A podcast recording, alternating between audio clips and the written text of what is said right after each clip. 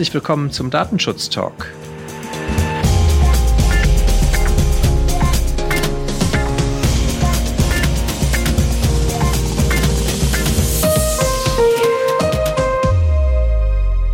Wir starten wieder mit einem gemeinsamen Blick in die Datenschutzwoche ins Wochenende mit Ihnen.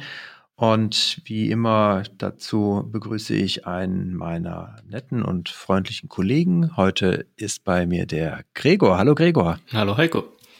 Mein Name ist Heiko Gossen und unser Redaktionsschluss war heute um 10 Uhr. Und wenn ich heute sage, dann meine ich den 21. August 2020. Gregor, es war ja wieder eine ereignisreiche Wochenende. Äh, es war ja wieder ich bin schon zu sehr im Wochenende. Also es war eine ereignisreiche Woche bei uns auch wieder und du hast sicherlich auch ein paar Themen mitgebracht. Womit willst du starten? Ja, da hast du recht. Es ist einiges passiert und starten möchte ich ähm, mit aktuellem zum Schrems-Urteil, zum Schrems-2-Urteil, um genau zu sein. Und zwar hat die Datenschutzorganisation vom Max Schrems, äh, None of Your Business, beziehungsweise NEUB kurz, kann man halten, wie man möchte, die Aussprache, angekündigt, äh, dass, sie Druck machen möchten auf große europäische Unternehmen. Und zwar haben die jetzt 101 Beschwerden eingereicht bei zuständigen Aufsichtsbehörden über diese europäischen Unternehmen aufgrund der rechtswidrigen oder möglicherweise rechtswidrigen Übertragung personenbezogener Daten in die USA. Im äh, Fokus äh, sollen da Dienste stehen wie zum Beispiel Google Analytics. Hier sieht Neub keine Rechtsgrundlage für diesen Transfer das wird recht spannend sein, das weiter im Blick zu halten, weil das natürlich Programme sind, die, die weit verbreitet sind und nicht nur von großen Unternehmen genutzt werden.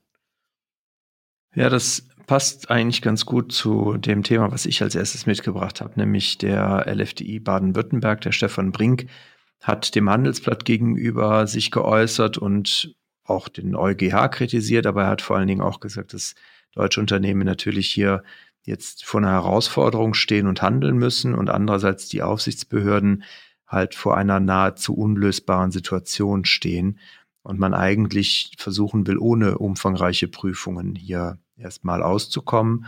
Und das, was du gerade berichtet hast, könnte natürlich hier den Druck auf die Aufsichtsbehörden tatsächlich deutlich erhöhen, weil ja die Aufsichtsbehörden erstmal jeder Beschwerde und jeder Einreichung eines Betroffenen auch nachgehen müssen. Also sie können das nicht einfach beiseite legen. Von daher entsteht hier natürlich für die Aufsichtsbehörden durchaus ein gewisser Handlungsdruck. Ja, das wird wirklich interessant zu beobachten sein, wie dieser Druck dann weitergegeben wird oder wie die Behörden damit umgehen. Das wird sicherlich auch einige Zeit in Anspruch nehmen, bis da Linien zu erkennen sind, ähm, an die sich dann andere Unternehmen dann auch orientieren können. Ähm, einige Zeit her ist es auch, dass ein Stammgast unseres Podcasts Erwähnung gefunden hat. Und zwar ist das die Gesichtserkennung Clearview AI. Nein, Clearview AI. Ja, wir haben immer noch keinen Jingle. Wollten wir ja mal machen dafür. Wir müssten mal kreativ werden. Sie sind diese Woche auf jeden Fall wieder dabei. Kurz nochmal, um das in Erinnerung zu rufen. Clearview AI ist eine Gesichtserkennungssoftware. Diese kopiert Fotos von Nutzern aus dem Internet, zum Beispiel aus sozialen Netzwerken, und erstellt damit dann ein Archiv von Gesichtern, um diese Gesichtserkennung dann möglichst gut ausgestalten zu können.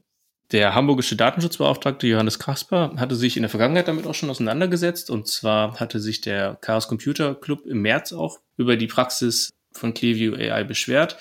Und daraufhin hatte Herr Kasper dem Unternehmen einen Fragekatalog zur Verfügung gestellt, welchen das Unternehmen jetzt relativ ausweichend nur beantwortet hat. Das Startup sei unter anderem auch der Auffassung, dass die DSGVO für dieses Unternehmen gar nicht greif und gar nicht anwendbar sei.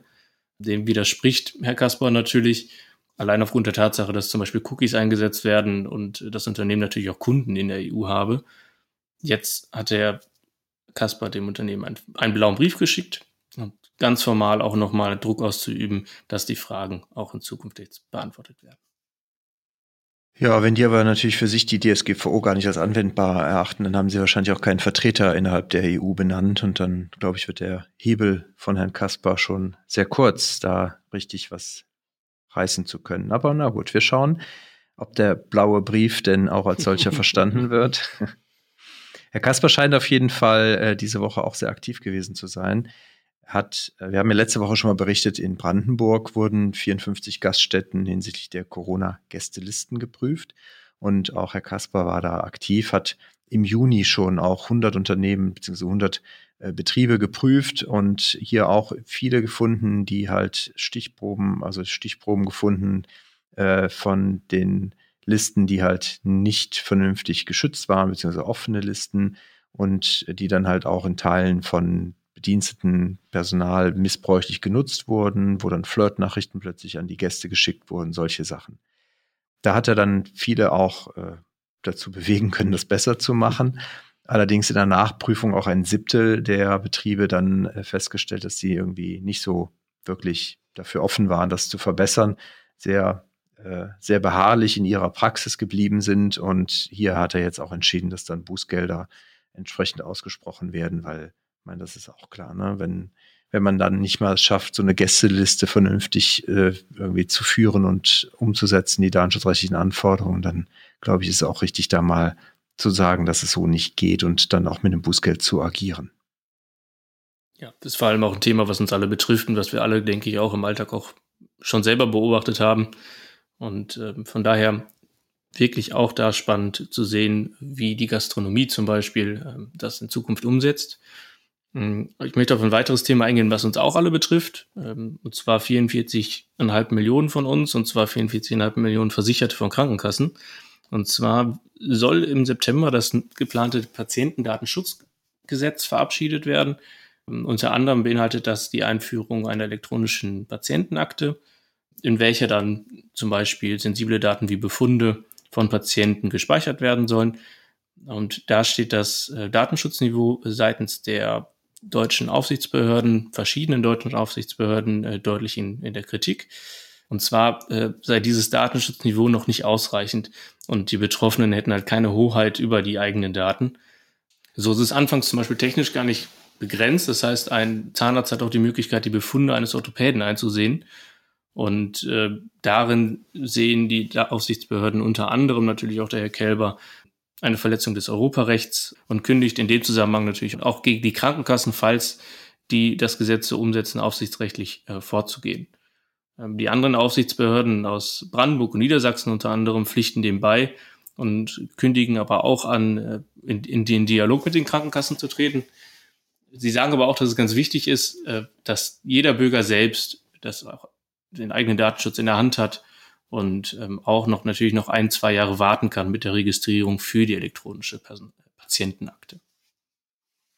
Ja, aber ist doch ganz normal, oder? Dass mich mein Zahnarzt auf die Knie Probleme anspricht und mir dazu auch noch einen guten Ratschlag gibt, oder? Ist doch so alltägliche Praxis eigentlich. Spart man sich vielleicht in der Zukunft auch ein paar Wege, man weiß es nicht. Ja, genau.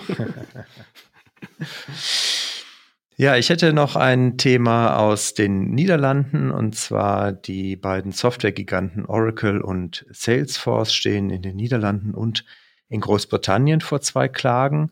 Ihnen wird hier vorgeworfen, mit der Nutzung von Daten für Echtzeitauktionen in der Werbung gegen Datenschutzgrundverordnung und andere datenschutzrechtliche Vorgaben verstoßen zu haben.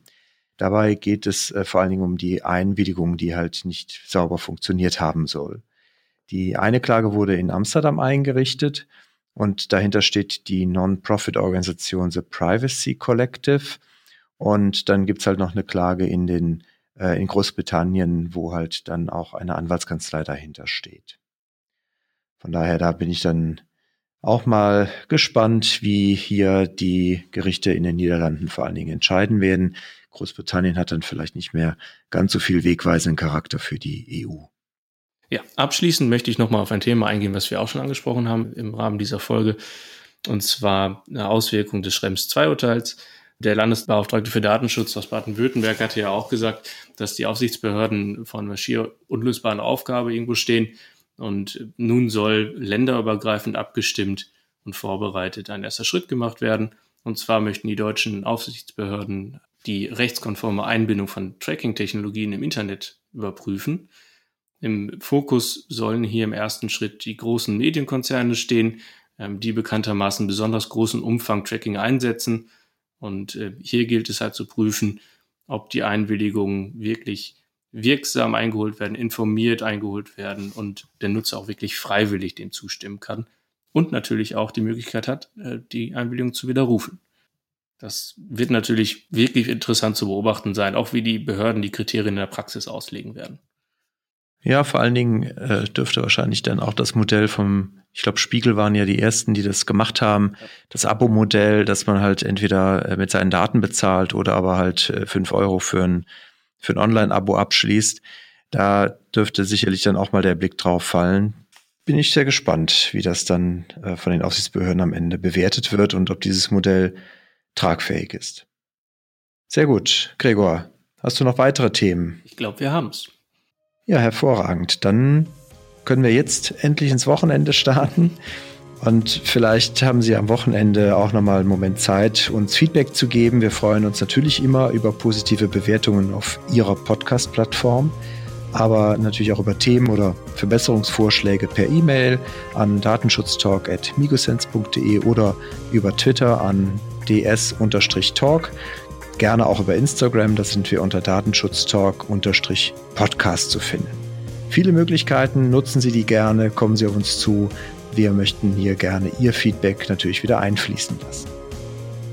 In diesem Sinne, Gregor, hast du noch was für unsere Zuhörer? Nichts außer ein schönes Wochenende zu wünschen. Das wünsche ich auch. Bleiben Sie uns gewogen und auf bald.